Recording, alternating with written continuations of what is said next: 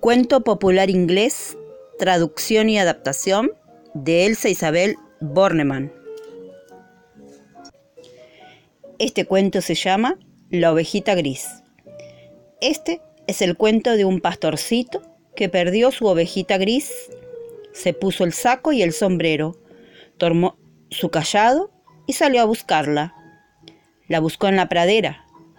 Allí vio margaritas, botones de oro y dientes de león, pero no vio a su ovejita gris.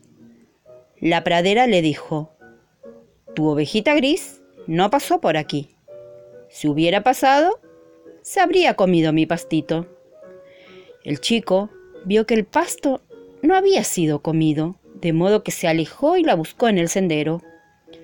Allí vio un nido con dos huevos, pero no vio a su ovejita gris. El sendero le dijo, Tu ovejita gris no pasó por aquí.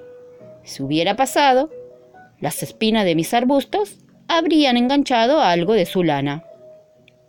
El pastorcito vio que no había restos de lana en las espinas, de modo que se alejó de allí y fue a buscarla al arroyo.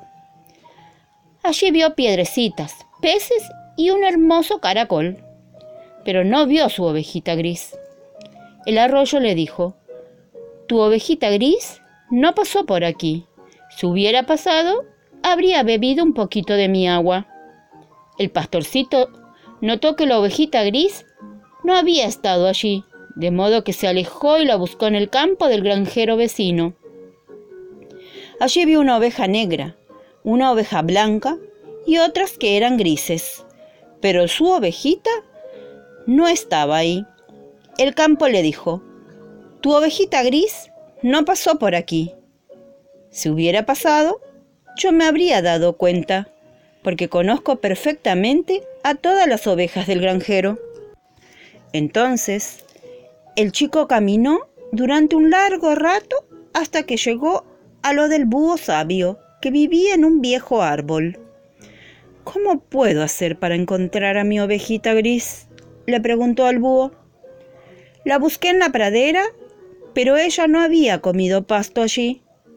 La busqué en el sendero, pero su lana no estaba enganchada en las, en las espinas. La busqué en el arroyo, pero no había ido a beber agua. Y tampoco está en el campo del granjero vecino. El búho le dijo, vete a casa, vete a casa. Entonces el pastorcito caminó, caminó y caminó hasta que llegó de regreso a su casa. Allí estaba esperándolo la ovejita gris. Ella solo había dado dos vueltas alrededor del jardín.